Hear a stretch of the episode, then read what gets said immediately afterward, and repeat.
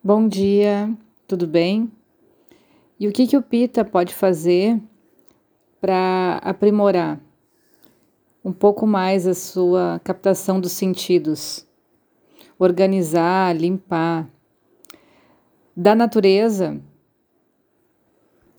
pode meditar sentado, observar a natureza, andar perto das flores, dos rios, lago, mar principalmente quando está frio, ou caminhar à noite olhando para o céu, a lua e as estrelas. Tudo isso refresca o pita e traz um ar de poesia. O tipo de música é suave, calma, som de flautas, barulho da água, sempre ligando à ideia de frescor. O tato precisa ser um toque relaxante, leve, suave. Massagem com óleos frios, como óleo de coco e óleo de girassol, também pode ser bem agradável. A visão, trazer cores frias, como o branco, azul e o verde. Isso ajuda também dentro de casa ou no ambiente do trabalho a não agitar demais o pita, a ser um ambiente seguro para ele o paladar. Alimentos que não sejam muito leves, ricos em substâncias doces, amargas e adstringentes, com pouca quantidade de condimento, a não ser que seja coentro, açafrão, erva doce, que são substâncias que resfriam o pita. O olfato, trazer aromas frescos, suaves, como rosa, sândalo ou jasmim. Tudo isso ajuda no ambiente que o Pita escolher, seja no trabalho, seja em casa, seja num pequeno local de espiritualidade, ajuda ele a manter o equilíbrio. E o Kafa? Como é que a gente pode fazer sendo Kafa para limpar nossa, os nossos sentidos?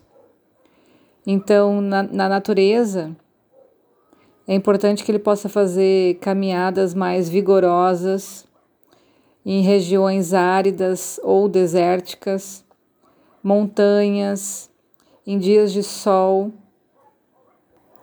e dias frios, sempre em lugares abertos. No sentido da audição, uma música estimulante, sons fortes e energizantes Hábito de cantar é muito importante, porque daí a gente coloca uma ação aí da parte dele também, um compromisso da parte do CAFA em ser atuante. No tato, a massagem tem que ser vigorosa, com os pós ou óleos estimulantes, como óleo de mostarda, óleos mais quentes, né? As cores, para o sentido da visão, também precisam ser estimulantes, como amarelo, la laranja, dourado, vermelho. Não sobrecarregar demais, fazer algo que seja equilibrado e harmônico, mas é importante trazer essas cores. Para o paladar, um regime alimentar mais leve, com ênfase no gosto forte, amargo e adstringente e livre uso de condimentos. De vez em quando pode fazer um jejum. Olfato. Aromas suaves, estimulantes e penetrantes como almíscar, cedro, mirra, cânfora e eucalipto. Atividades como exercícios aeróbicos, tomar sol, banhos de vapor, saunas, Diminuir o horário do sono é importante, não ficar muito tempo tendo cochilos ou dormindo demais, isso aumenta muito o CAFA. Em virtude das emoções, a gente precisa cultivar no CAFA o desapego.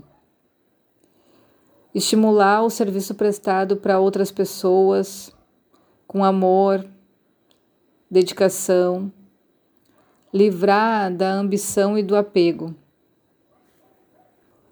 Romper com a nostalgia, com o passado, com a tradição, se ver em outros momentos, como eu já falei em tantos áudios, se experimentar em outras situações, em outras culturas, não ficar sempre naquele mesmo lugar, com aquele mesmo formato de ideias.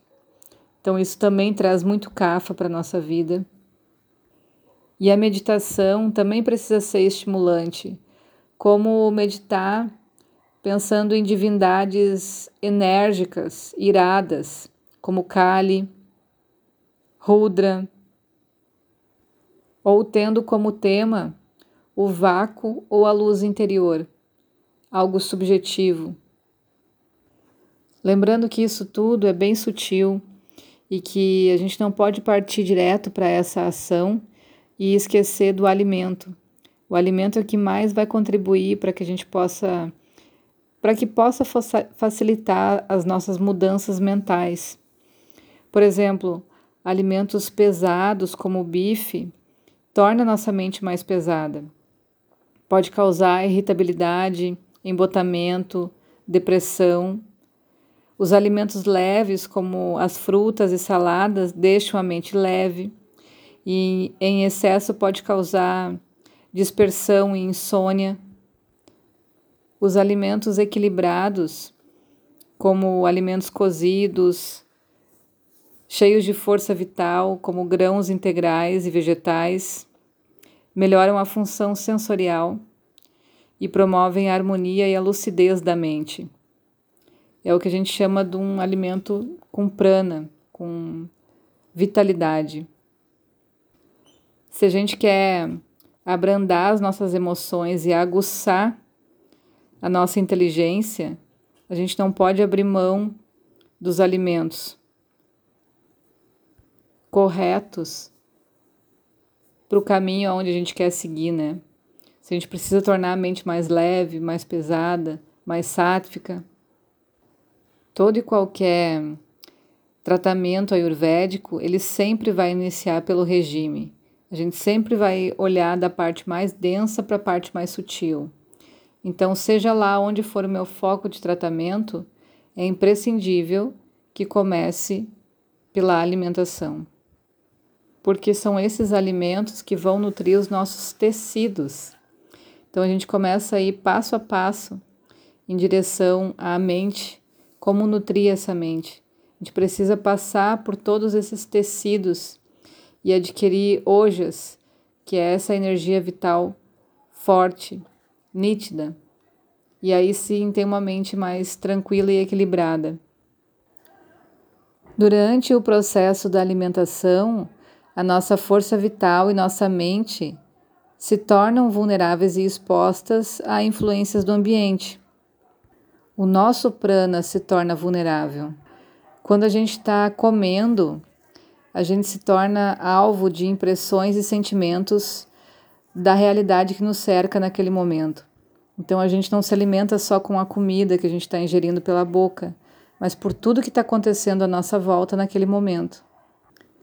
A maior parte dos nossos problemas psicológicos reflete nos hábitos alimentares. Então, dependendo como a gente está emocionalmente, a gente vai escolher a comida ou não vai comer, ou vai comer mal. Dependendo o valor que a gente dá para o nosso corpo também, para a nossa saúde, a gente vai pensar no alimento que vai escolher, ou não, ou vai comer o que acha que está certo sem saber ou vai comer só para encher a barriga, matar a fome, sem pensar numa nutrição mais completa. Então, muito do, da nossa ligação com o alimento passa por esse campo emocional. E todo o desequilíbrio da mente perturba o sistema digestivo por causa desse sistema nervoso que está afetado, desequilibrado e acaba mandando raios para o resto dos setores do nosso corpo. Quando a gente corrige o regime alimentar, isso ajuda a gente a eliminar os hábitos inconscientes que causam essa intranquilidade mental. Então, quando a gente começa a prestar atenção no que a gente está comendo, organizar a nossa alimentação, muita coisa no nosso inconsciente começa a mudar. E a gente começa a ter atenção no nosso dia a dia. Ok? Um bom dia para todo mundo e até mais.